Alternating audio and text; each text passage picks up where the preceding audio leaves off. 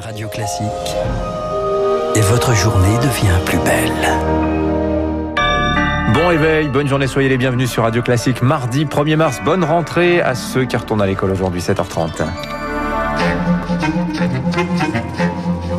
7h30, 9h, la matinale de Radio Classique avec Guillaume Durand.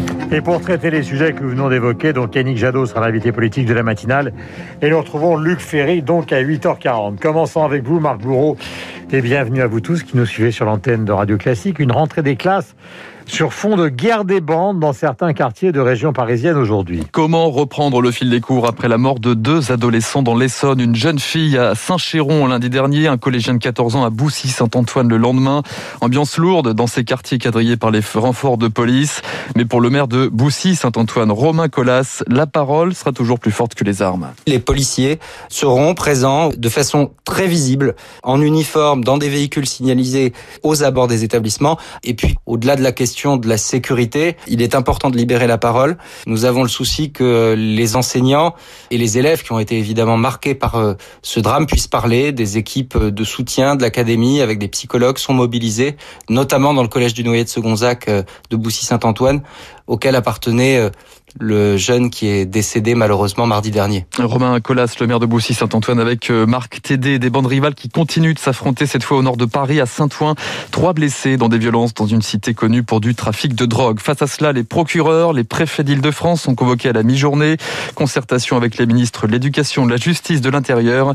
Dans une note au préfet dévoilée par le Figaro ce matin, Gérald Darmanin ordonne un renforcement des repérages, notamment via les réseaux sociaux. La lutte contre le Covid à présent, la Moselle devra monter pas de blanche à la frontière allemande et ça commence à partir de demain. Oui, test négatif de moins de 48 heures, déclaration électronique de rigueur. Dès ce soir minuit, Merlin restreint la restriction, euh, y compris pour les 16 000 travailleurs transfrontaliers. Le département est désormais classé en zone à risque maximal du fait de la forte présence des variants. La Moselle et 19 autres départements sur un fil cette semaine, du nord au Bouches-du-Rhône, en passant par l'île de France. Concertation tous azimuts avec Jean Castex, le Premier ministre, jusqu'en milieu de semaine. Bonjour Augustin Lefebvre. Bonjour Marc, bonjour à tous. Si la situation sanitaire ne s'améliore pas, l'option d'un reconfinement le week-end est clairement envisagée dès vendredi prochain. Oui, reconfinement local comme à Dunkerque et à Nice ou couvre-feu élargi afin de décider réunion à Paris ce matin. La maire Anne Hidalgo consulte les maires d'arrondissement pour préparer une autre réunion avec le préfet de police et l'ARS plus tard dans la journée. L'élu socialiste devrait ensuite prendre la parole pour faire le point sur la situation. Discussion est également prévue en fin de journée entre le préfet, l'ARS et la région Île-de-France. Sa présidente Valérie Pécresse a réclamé hier de nouvelles mesures, car les indicateurs continuent à se dégrader. Presque 3500 malades sont actuellement en réanimation. Retour au niveau de fin octobre. Et le variant britannique est désormais majoritaire au niveau national. D'après une étude du CHU de Lille publiée hier dans le JDD, on pourrait atteindre les 50 000 cas par jour d'ici le 20 mars. Dans le même journal, le directeur général de la santé, Jérôme Salomon, estime que le couvre-feu est un outil efficace et que le reconfinement national n'est qu'une option de dernier recours. Merci Augustin Lefebvre. Réunion au sommet également à Marseille. Aujourd'hui, le maire face aux autorités sanitaires alors que le taux d'incidence est deux fois supérieur au seuil d'alerte. Benoît Vaillant réclame également plus de piqûres, à peine 3000 injections par semaine à Marseille aujourd'hui. L'édile se dit prêt à ouvrir le stade Vélodrome pour des vaccinations de masse, 10 000 personnes par semaine, plus que des piqûres. Ce sont des moyens pour les hôpitaux qui font aujourd'hui défaut, lui répond Stéphane Berda de l'hôpital Nord. Les réanimations sont pleines quasiment à 100%. Les cas sont assez graves d'emblée. Il y a beaucoup de décès aussi en fait. Hein. Cette maladie est beaucoup plus euh, mortelle que les précédentes. Il y a quand même l'espoir que la vaccination euh, puisse euh, être largement diffusée. La campagne commence à bien bien démarrer. Et ce dont on a plutôt besoin, c'est une certaine solidarité qu'un certain nombre de médecins qui ont moins d'activité dans d'autres endroits pourraient venir nous prêter main forte parce que c'est plutôt les soignants qui sont en grande difficulté aujourd'hui à l'hôpital. S'il y aurait quelque chose à faire plutôt que de vous envoyer des vaccins, ce serait plutôt d'envoyer des soignants. Le professeur Stéphane Berda avec Rémi Pfister. La vaccination à l'étranger maintenant, un sérum de plus aux États-Unis, celui de Johnson Johnson, première livraison à partir de demain, 4 millions de doses attendues.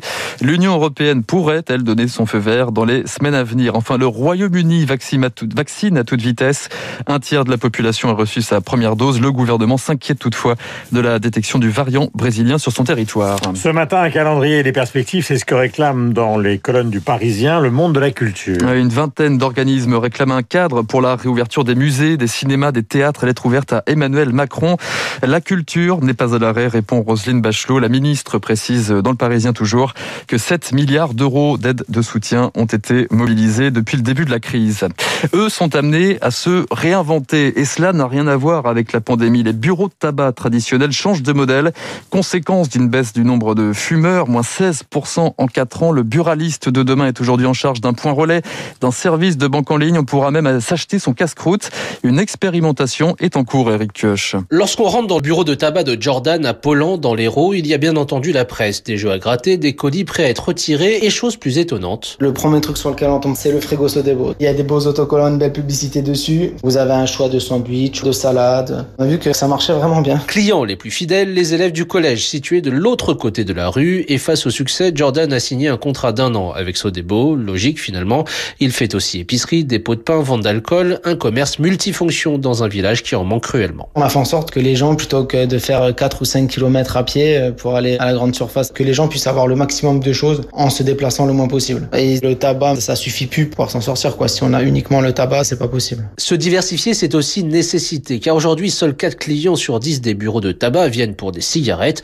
Pour survivre, une seule solution selon Philippe Coy de la Confédération des buralistes. Les bureaux de tabac de demain se doivent de devenir le commerce de proximité incontournable. L'idée est de réadapter l'économie du réseau des buralistes en faisant de ce commerce un commerce d'utilité locale, si on peut dire avec de l'anglicisme, le drugstore du quotidien des Français. Et pour cela, les buralistes ont un argument de poids. Ils sont 24 000 répartis sur toute la France. Nicolas Sarkozy sera-t-il condamné? Le tribunal correctionnel de Paris se prononce tout à l'heure dans l'affaire dite des écoutes. L'ancien président est poursuivi pour euh, corruption et trafic d'influence. Quatre ans de prison dans deux fermes requis par le parquet national financier. Enfin, elle était tenue au secret depuis un mois et à coup d'état militaire. L'ex-dirigeante birmane Aung San Suu Kyi comparaît ce matin devant la justice en vidéoconférence. Elle semble en bonne santé selon son avocat. La junte, elle durcit sa répression. Huit morts, plusieurs blessés, une centaine d'arrestations lors de manifestations de l'opposition. Nous allons en parler dans les spécialistes dans un instant, donc avec Alexis Karkling aux États-Unis. Un mois après son départ de la Maison Blanche, Donald Trump esquisse déjà une certaine forme de revanche. Ah oui, Guillaume, des casquettes Make America Great Again, une statue dorée à son effigie au milieu d'une foule de partisans, le milliardaire comme à la maison cette nuit à Orlando en Floride pour la grand-messe annuelle des conservateurs. Et Donald Trump pose ses jalons pour la présidentielle de 2024. On y reviendra donc dans quelques instants. La présidentielle américaine qui s'invite aussi aux Golden Globes, cérémonie cette nuit à Hollywood.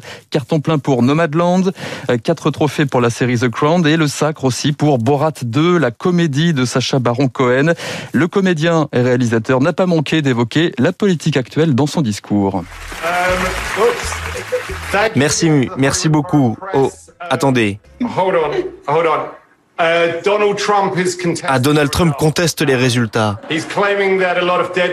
Il dit que des gens morts ont voté. C'est pas très sympa pour le jury. Sacha Baron Cohen, cette nuit donc au Golden Globes et pas de trophée en revanche hein, pour les Français euh, Tahar Rahim et Alexandre Desplat. Voilà pour le bilan donc de, ces Golden Bloods, c'est les informations de l'ennemi. Vous savez que The Crown a donc triomphé parmi les séries, qu'il s'agit aussi euh, d'un triomphe posthume pour Chadwick Boseman, qui est meilleur acteur dans un film dramatique pour le blues de Marinette.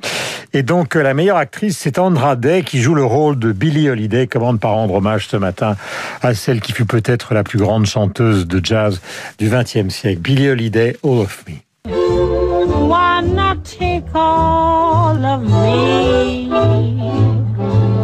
Can't you see I'm no good without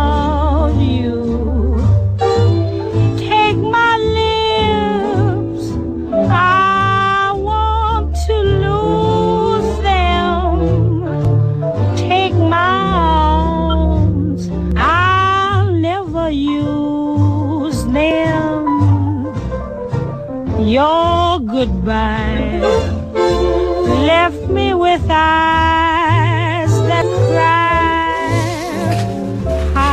La voix déchirante de Billie Holiday, donc à travers ces Golden Globes et à travers euh, le rôle tenu par Andra Day, qui a été désignée donc la nuit dernière meilleure actrice dans un film dramatique. Je rappelle que les Golden Globes sont une certaine forme d'anticipation donc des Oscars. 7h39.